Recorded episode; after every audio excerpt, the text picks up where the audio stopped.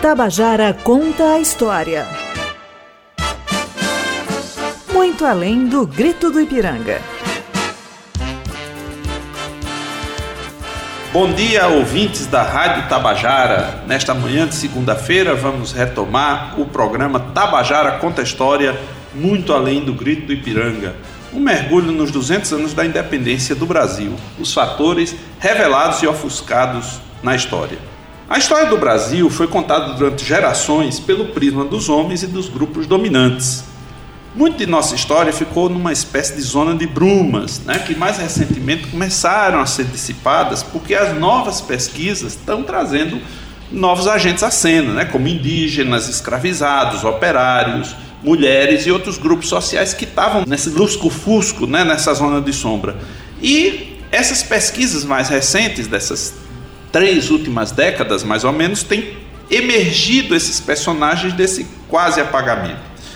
Nesse 11 episódio, nós vamos discutir a presença ativa das mulheres na história do Brasil, né? como além de seus papéis tradicionais de esposa, mãe, filha, né? elas também participam ativamente da construção da nossa sociedade, seja no espaço privado, seja no espaço público. E elas lutaram e continuam lutando pelo reconhecimento do seu espaço. É uma questão histórica no Brasil. Este programa é um produto da Rádio Tabajara, emissora que integra a empresa Paraibana de Comunicação, em parceria com a Universidade Federal da Paraíba e o Instituto Histórico e Geográfico Paraibano. Eu sou Ângelo Emílio, professor do Departamento de História da UFPB, doutor em História pela Universidade de São Paulo. E para dar continuidade à abordagem especial sobre o bicentenário da independência brasileira, o tema do episódio de hoje é Mulheres em Luta, a presença das mulheres no Império do Brasil. E quem participa conosco são convidadas a professora Alome Abrantes, do Departamento de História da UEPB de Guarabira, e Ana Veiga, do Departamento de História da UFPB.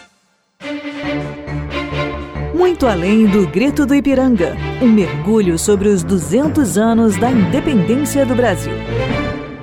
Bom, então durante a colonização e ao longo do Império, essa presença das mulheres tendeu a ser pouco vista, pouco reconhecida, né? Mas em tempos mais recentes ela começa a ser melhor entendida e pesquisada, né? Como é que vocês, Alome e Ana, podem caracterizar em linhas bastante gerais essa presença das mulheres no período colonial? O que é que a gente pode destacar nesse sentido? Bom dia aos ouvintes da Rádio Tabajara, bom dia Ângela, Luana, é um prazer estar aqui com vocês para falar desse tema tão é, instigante, tão necessário para a nossa contemporaneidade, pensar a história das mulheres, mais especificamente no Brasil, e suas lutas, suas resistências. Então, como você disse, Ângelo, a gente tem um silenciamento acerca da história das mulheres na historiografia. E mais recentemente, sobretudo a partir da segunda metade do século passado, a gente vê um movimento no sentido contrário, um avanço nas pesquisas que vão pouco a pouco nos mostrando melhor os espaços, a atuação dessas mulheres. Então, sabemos que o patriarcado e muito especialmente até os discursos mais tradicionais, muitas vezes até matizados pelas questões da religião, produziram esse apagamento e criaram uma aparência de que as mulheres tinham pouco espaço de expressão. Temos isso muito presente na nossa historiografia. Mas cada vez mais a gente vai percebendo que essa presença e essa atuação, ela estava não apenas na vida familiar, mas muito fortemente no mundo do trabalho, nas diferentes formas de sociabilidade, numa participação mais ativa em movimentos relacionados à liberdade, ao próprio, às próprias lutas de independência. Então, como é que a gente vai saber disso? A partir dessas pesquisas que avançam, abrindo a pluralidade dos documentos para os pesquisadores. Por exemplo. É, eu acho que de velhos papéis podem surgir novas histórias. É? Isso, é? perfeitamente. Então, de testamentos, de casamentos, de atas de batismo, processos de separação ou pedidos de separação que já temos registro é, desde ali, né, o, o início mesmo da, da história do Brasil. Processos crimes, processos é, atestados de óbito, pro, é, documentos relativos à história das irmandades, manuscritos, obras de cronistas, obras de religiosos. Então, Essa é só para citar alguns dos exemplos de documentos que vão, pouco a pouco, nos dando mais informações sobre as mulheres. Minas para serem garimpadas. Né? Exatamente. Né? É, muitos tesouros aí para nos contar melhor essa história. Né?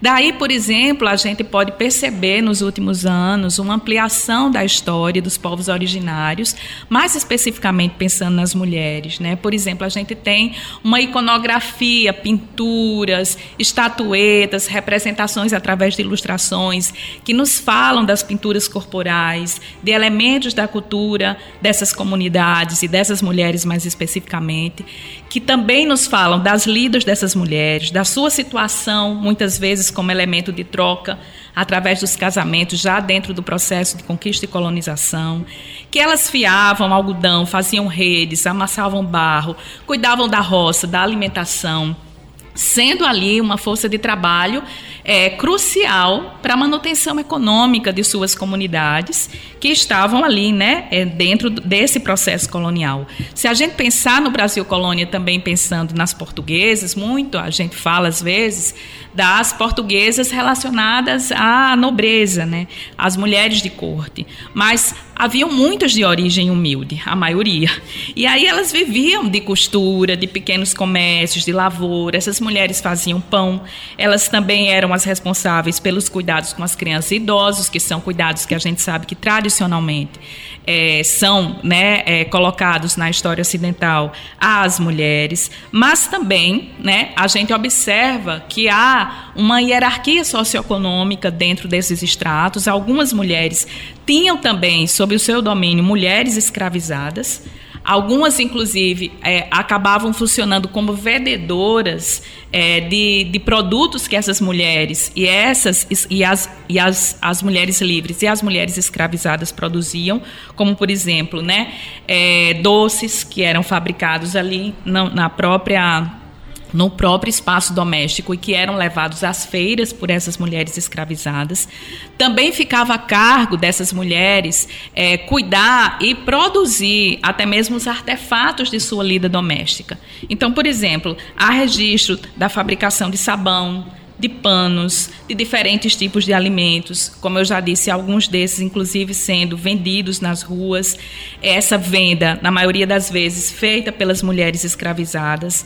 Algumas mulheres mais poderosas têm esse registro de que elas negociavam escravos, negociavam também gado, Sobre as africanas, sobretudo, e suas descendentes, as mulheres escravizadas, né? A gente sabe da, do, do trabalho extenuante e da importância delas nessa força socioeconômica colonial e também do período imperial. Então, todas as lidas aí relacionadas à, à lavoura, mas também as chamadas artes de saber e artes de fazer, como, por exemplo, essas mulheres detinham muito um saber relacionado, por exemplo, à cura, são as bezendeiras, as curandeiras, as parteiras e que são né, elementos de uma história cultural tão rica e que pouco a pouco a gente passa a conhecer melhor. Eu acho que quem acompanhou assim os manuais de história colonial, particularmente os mais antigos, né, da minha época, nos anos 70, quando eu era aluno, não desconfiava assim, é quase que um continente Isso. sumido, né, que a gente vai desco descobrindo, né?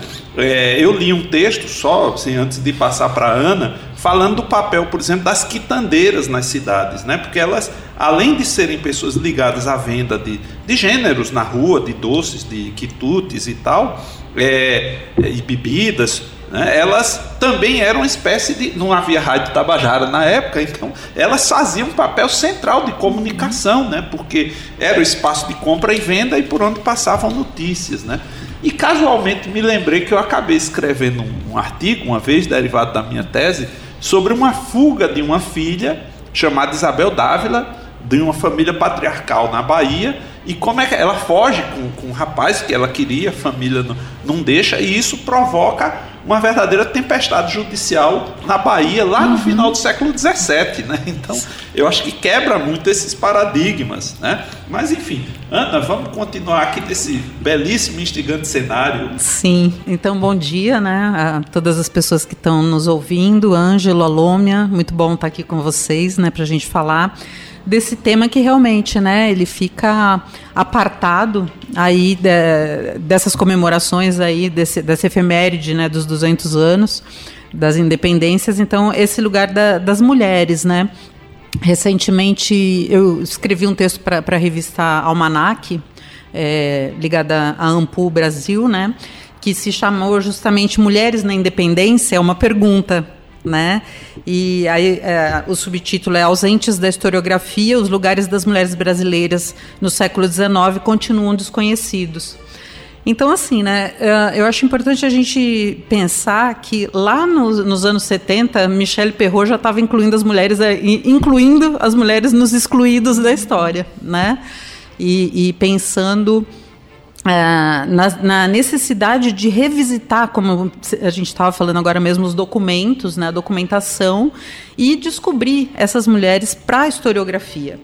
É, mais uma, uma questão de uma falta de interesse mesmo, né? Acho que a Lô me abriu a fala dela falando sobre o patriarcado e, inclusive, as práticas historiográficas patriarcais que a gente ainda tem, né? Que ainda permanecem. É, mas a história das mulheres e dos estudos de gênero ela vem caminhando a passos largos já há muitas décadas, né? pelo menos cinco décadas aí de, de história.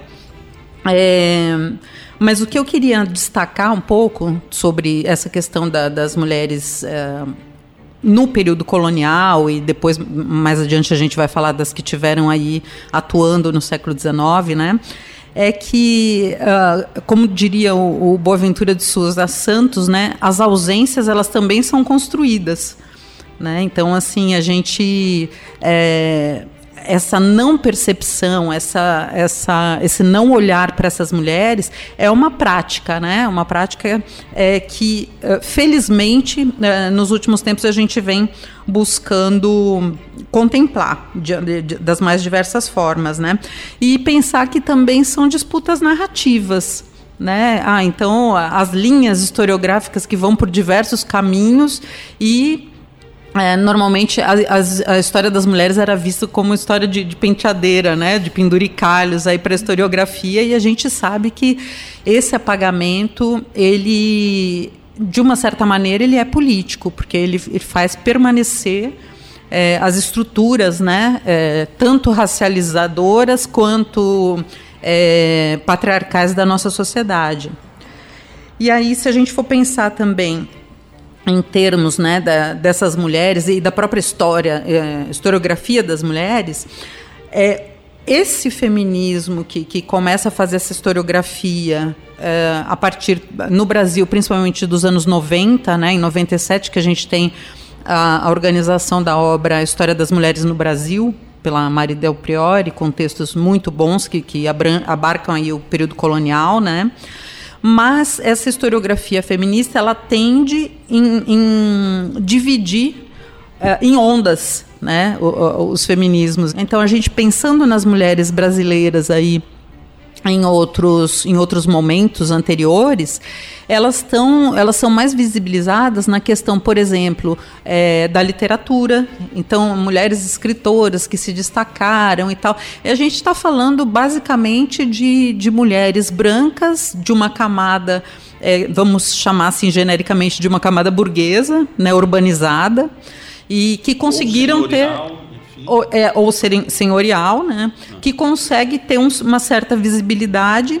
É, mas, por outro lado, tem um leque imenso, se a gente for pensar, da, da, Imperatriz Leopoldina até as mulheres indígenas lá nos seus territórios, até as mulheres sertanejas, as mulheres negras, né, como a Lorma já, já bem destacou. Estamos apresentando Tabajara Conta a História muito além do grito do Ipiranga. Você que está chegando agora e sintonizando nas rádios Tabajara MFM, está ouvindo o 11 episódio do programa especial Muito Além do Grito do Ipiranga. E estamos aqui com o tema Mulheres em Luta, a presença das mulheres no Império do Brasil, com as professoras Alome Abrantes, da UEPB de Guarabira, e Ana Veiga, da UFPB de João Pessoa. E nesse primeiro bloco nós fizemos uma espécie de grande balanço né, dessa presença das mulheres na história, colonial e na historiografia, na escrita da história. Né? E vemos como, durante muitas décadas, essa presença foi minimizada ou mesmo até apagada ou não reconhecida, e como as pesquisas estão trazendo né, esse novo olhar, estão jogando essa luz sobre essa zona de sombra e trazendo exatamente essas personagens muito ativas. Né? No episódio passado, por exemplo, a professora Vitória ela se referiu muito rapidamente a uma quejeira muito afamada na cidade de Souza, né, no interior da Paraíba, isso durante o século XIX, que ela era muito afamada e ela, ela junta um pecúlio, compra a sua própria liberdade, né, quer dizer, muito fora daquela ideia da mulher passiva e submissa, né, quer dizer, uma mulher que arregaçou as mangas foi à luta e suponho que fez bons queijos, né? Mas, voltando, voltando aqui às nossas convidadas debatedoras, né? A gente chegando mais aí próximo do período da independência, vê se ressaltarem algumas personagens, né? Como que vão desde a imperatriz Leopoldina, mas chegando a segmentos outros, como a Maria Quitéria, Maria Filipa, enfim. Como é que vocês veem dentro dessas lutas sociais no período da independência e alongando aí pelo império essa presença ativa feminina. Bem importante, né? Tudo isso que você já contextualizou aí pra gente, também a fala de Ana há pouco. E aí, assim, eu acho que é bem importante a gente destacar. A gente pode falar de alguns nomes que a historiografia dá destaque, porque uma documentação trouxe mais informações. Mas é bem importante que o ouvinte atente que essas lutas pela liberdade, seja, por exemplo, para o fim do processo de escravização, seja, por exemplo, para o fim da independência, tem muito a ver com a atuação desses anônimos.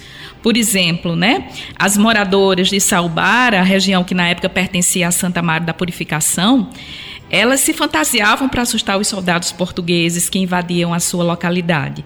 E assim elas acabavam tendo acesso aos maridos delas, que eram obrigados a fugir e a se esconder nas cercanias. Santa então, Maria da Purificação isso, na Bahia, na Bahia. de Caetano e Betânia. É, então, são práticas assim que, embora a gente ainda não tenha muitas informações, elas começam a emergir nessas pesquisas, falando para a gente desses processos de resistência.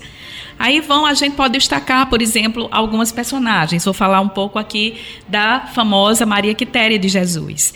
Então, Maria Quitéria, que vai estar relacionada aí às lutas pela independência né, no Brasil, ela, ela traz para a gente essa a, a, a discussão em torno dela, faz a gente refletir sobre os mitos que envolvem o grito da independência. Né? Pensar que a independência do Brasil não se resume a essa emblemática data do 7 de setembro. Por quê? As lutas na Bahia elas vão se intensificar para além de fevereiro de 1822. Então a gente vai ter ali lutas que vão perdurar até pelo menos o ano seguinte. E nesse contexto, Maria Quitéria, que era filha então de um fazendeiro, ela se vestiu de homem, usou a alcunha de soldado Medeiros, se inscreve e participa das lutas independentistas na Bahia contra as tropas portuguesas resistentes às mudanças regimentais na política brasileira daquele período. Então, Maria Quitéria, ela nasceu em São José das Itapororocas, que é a antiga freguesia de Nossa Senhora do Porto da Cachoeira, atual município de Feira de Santana. Então, é, Feira de Santana é a segunda maior cidade baiana hoje, né? E o seu pai era um lavrador e era tinha ficado viúvo. Maria Quitéria teve várias madrastas.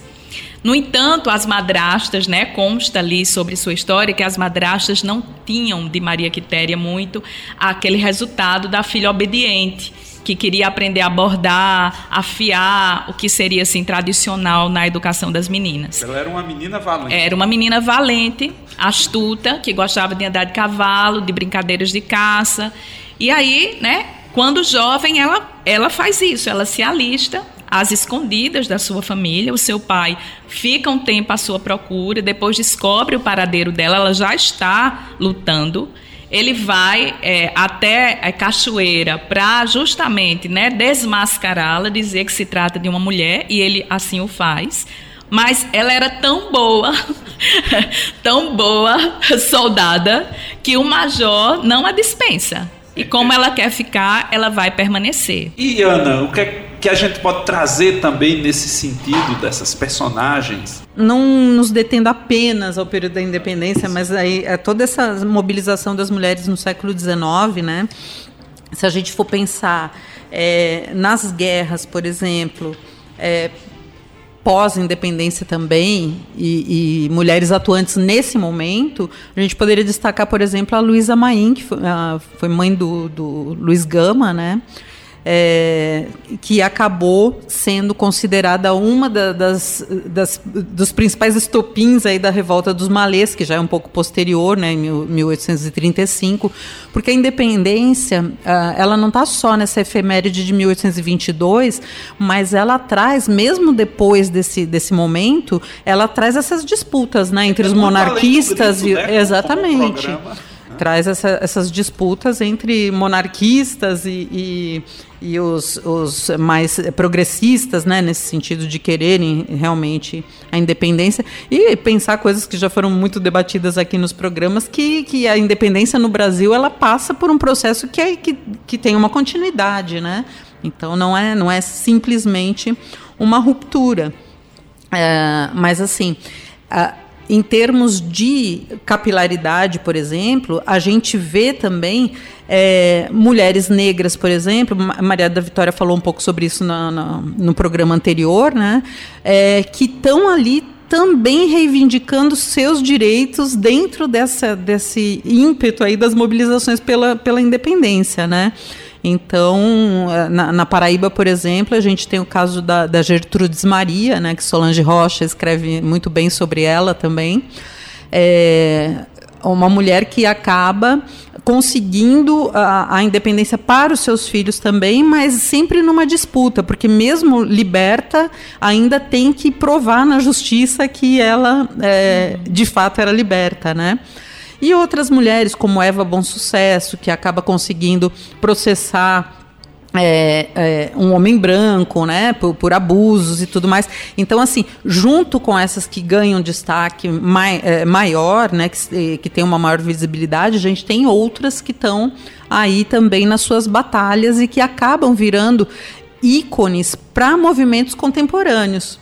Então, por exemplo, se a gente for pensar Gertrudes Maria, ela, ela foi redescoberta na, na, documentação.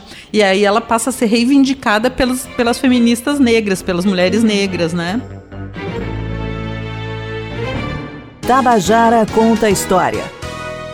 Você que está chegando aqui agora na Rádio Tabajara, estamos com o 11 episódio do programa Muito Além do Grito do Ipiranga e trazemos a discussão hoje do tema a Mulheres em Luta, a presença das mulheres no Império do Brasil, com a Lome Abrantes, professora do Departamento de História da UEPB de Guarabira, e Ana Veiga, do Departamento de História da UFPB de João Pessoa. Né?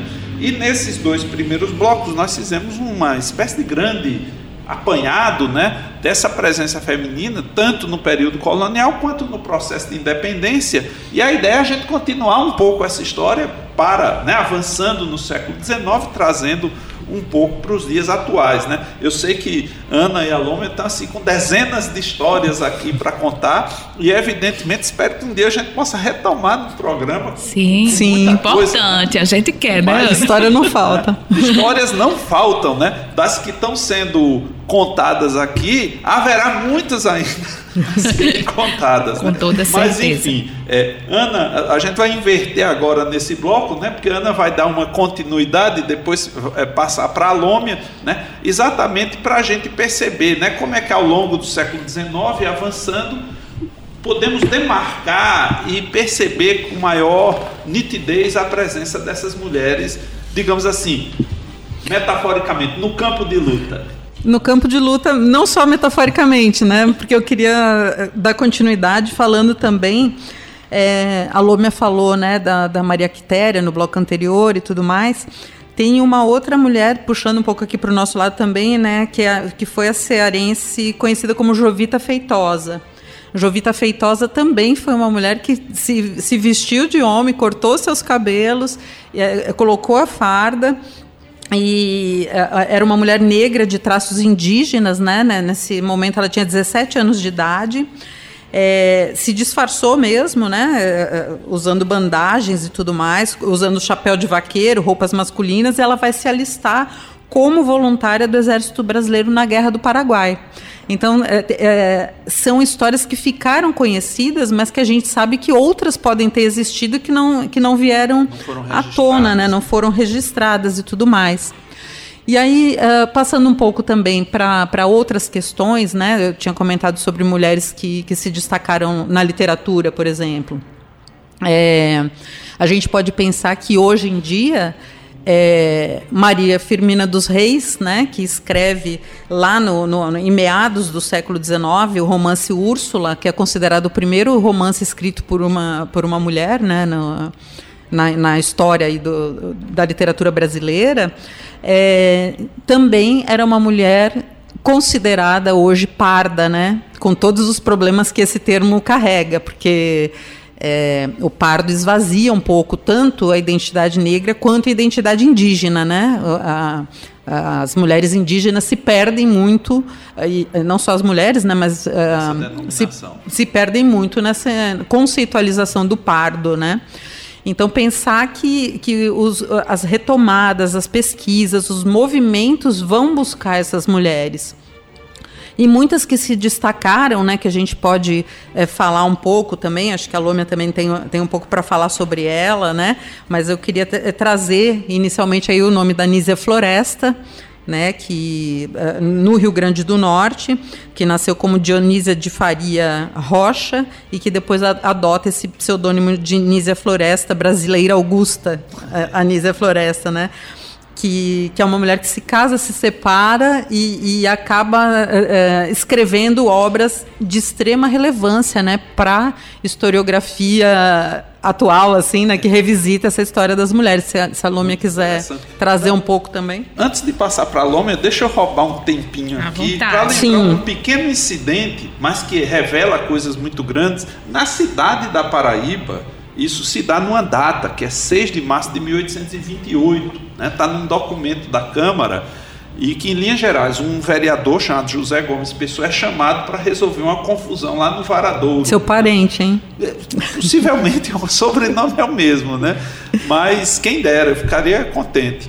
Mas ele é chamado lá para fazer um relatório para a Câmara e é uma situação assim, um padre chamado Antônio Lourenço, ele começou a cercar as terras do Varadouro e cobrar pelo uso das terras para todo mundo. E começa uma confusão, e a confusão piora quando ele cerca uma cacimba que o povo pegava a água lá, e, e aí ele cerca essa cacimba e começa a cobrar pela água da cacimba.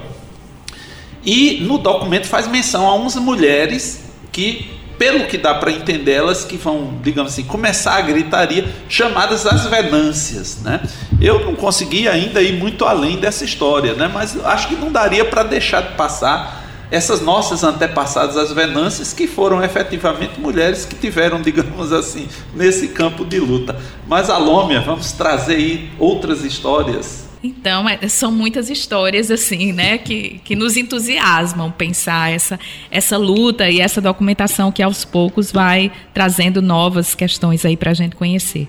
Então, é, quando a gente pensa no século XIX, eu sei que já foi mencionado aqui em programa anterior, acredito que pela professora Serioja, acerca também de documentos que são que foram publicados, né, na verdade, cartas relativas às mulheres que viviam então é, em, em Brejo de Areia é, justamente saudando ali dentro do periódico que era publicado pelo Cipriano Barata, a chegada justamente desses novos tempos pós-independência e da preparação para a nossa para a nossa primeira constituinte. As guerreiras de areia. Isso, as guerreiras de areia. E a Lômia, e, e essa nossa Nízia Floresta que Ana levantou, e muito sucintamente, porque infelizmente, eu vi, nosso tempo está ali no limite. Então, tem a Nízia Floresta, né, que de certa maneira ela faz uma tradução de uma publicação que é considerado fundante do pensamento feminista no Ocidente, que no caso ela traduz como Direitos das Mulheres e Injustiça dos Homens,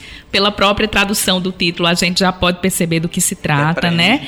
E também, ainda, né, nesse pouco tempo, eu gostaria de destacar que ainda no século XIX a gente tem um movimento em vários estados brasileiros de uma imprensa feminina.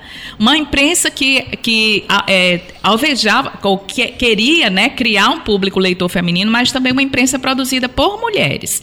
Vou destacar aqui o Jornal das Senhoras, que, era, que foi editado por Joana Paula Manso, no Rio de Janeiro, de 1852 a 1855, em que já trazia ideias sobre a emancipação das mulheres e, sobretudo, sobre a questão da educação, incentivava uma publicação literária das mulheres, e um outro até mais combativo, não é? Que é justamente o sexo feminino, que começa a ser editado em Minas Gerais, depois também passa a ser é, editado no Rio de Janeiro, onde a gente vai ter Francisca Senhorinha da Mota, que era uma professora também, né, à frente desse periódico, e é, nesse caso a gente vai ter é, textos, digamos assim, para aquele cenário mais combativos que já começam a falar mesmo dos direitos políticos das mulheres para marcar essa transição aí para o início do século XX, quando no Brasil a gente vê crescer esse movimento, né, como Ana falou no, no começo, que vai se caracterizar melhor pelo que seria uma primeira onda feminista. Né, muito aí com as pautas da educação, da instrução das mulheres e do voto feminino, principalmente.